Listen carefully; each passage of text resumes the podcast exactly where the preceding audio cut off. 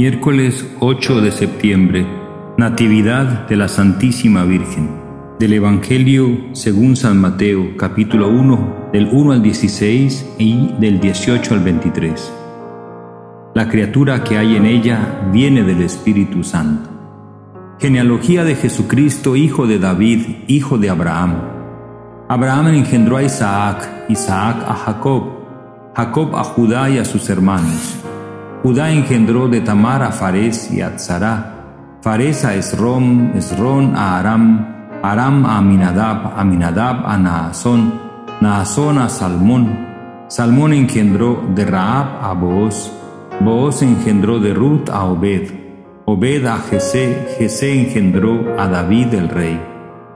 David de la mujer de Urías engendró a Salomón, Salomón a Roboam, Roboam a Abías, Abías a Asaf, Asaf a Josafat, Josafat a Joram, Joram a Otzías, Otzías a Joatán, Joatán a Acaz, Acaz a Ezequías, Ezequías engendró a Manasés, Manasés a Amós, Amós a Josías, Josías engendró a Jeconías y a sus hermanos cuando el destierro de Babilonia.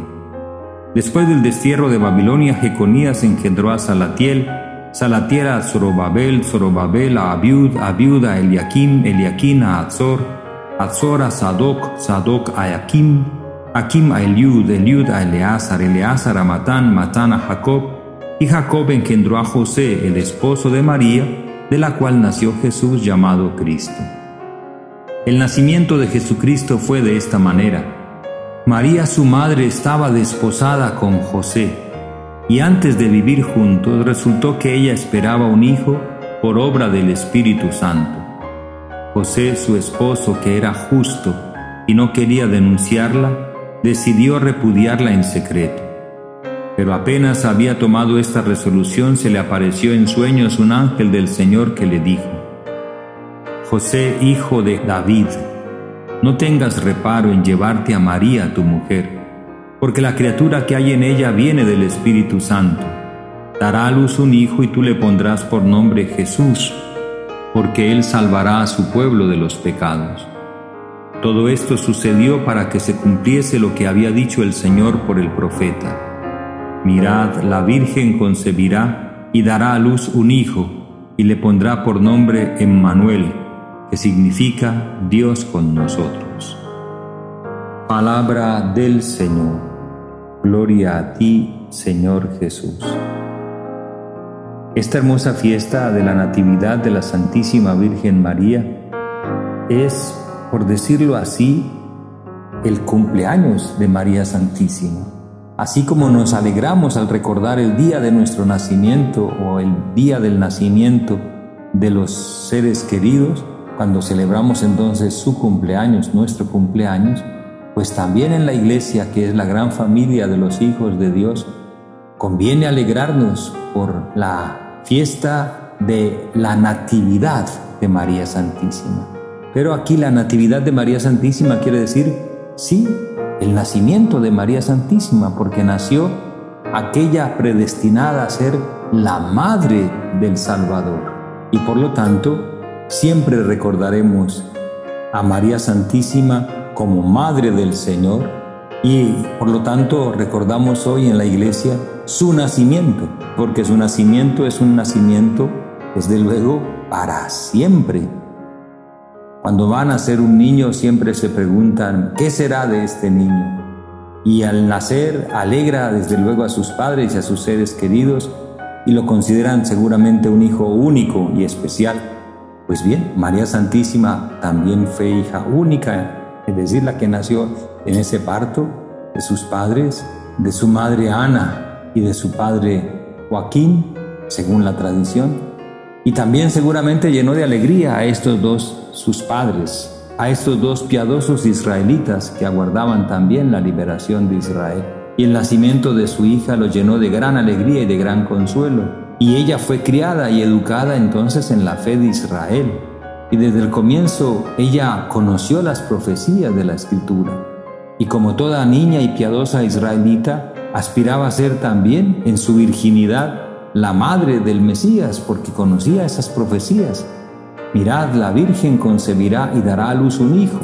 Pero el hecho de que la Virgen conciba un hijo, pues será lo normal de toda joven israelita, de toda mujer en Israel que se conservaba en su virginidad para que en su matrimonio, si Dios así lo quería, pues naciese el Mesías, ¿no? De ella también. Así es que todas las mujeres israelitas en su infancia eran educadas en la virginidad conforme a la voluntad de Dios y con esa esperanza más o menos secreta de ser la elegida, la escogida para ser madre del Mesías. Lo que nadie se imaginaba es que esa concepción, es, es decir, esa maternidad de esa joven virgen fuera permaneciendo virgen, fuera entonces una concepción de un hijo sin concurso de varón, fuera por lo tanto una concepción virginal. Nadie se imaginaba ese misterio que Dios tenía escondido desde siempre y que vino a revelárselo justamente a esta joven Virgen de Nazaret, a la que envió Dios su ángel a decirle, has hallado gracia ante Dios, concebirás en tu vientre y darás a luz un hijo y le pondrás por nombre Jesús. A lo que María respondió, ¿y cómo será eso? No conozco a varón. El ángel entonces le dijo, el Espíritu Santo vendrá sobre ti, la potencia del Altísimo te cubrirá con su sombra, y por eso el que va a nacer de ti será santo, hijo del Altísimo. Hoy recordamos en el Evangelio que también José, el esposo de María, tuvo que ser instruido por el ángel, el cual le debió convencer que la criatura que había en ella era del Espíritu Santo.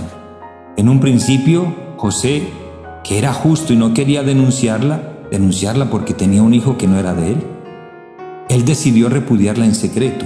Pero apenas había tomado esta resolución, dice el evangelista, se le apareció en sueños un ángel del Señor que le dijo, José, hijo de David, no tengas reparo en llevarte a María tu mujer, porque la criatura que hay en ella viene del Espíritu Santo. Sí, tienes razón, no es hijo tuyo, pero tampoco es hijo de otro varón. Es hijo de Dios y es el Espíritu Santo de Dios el que ha hecho concebir a María este hijo. Y ella dará a luz un hijo y tú le pondrás por nombre Jesús, porque él salvará a su pueblo de los pecados. Ese pueblo cuyas genealogías se han mencionado en este mismo Evangelio de este día, ese pueblo que tiene esas promesas y la promesa del Mesías como gran Salvador, Salvador ya no solo de una esclavitud política, religiosa, una esclavitud um, nacional, ya no solo de un problema económico, es la salvación de los pecados es la salvación de las realidades más profundas que atan al corazón del ser humano y que le impiden vivir la libertad de los hijos de Dios. A eso ha venido Jesús, a liberar a su pueblo de sus pecados y es Dios el que libera en este niño que nació de la entraña de María Santísima.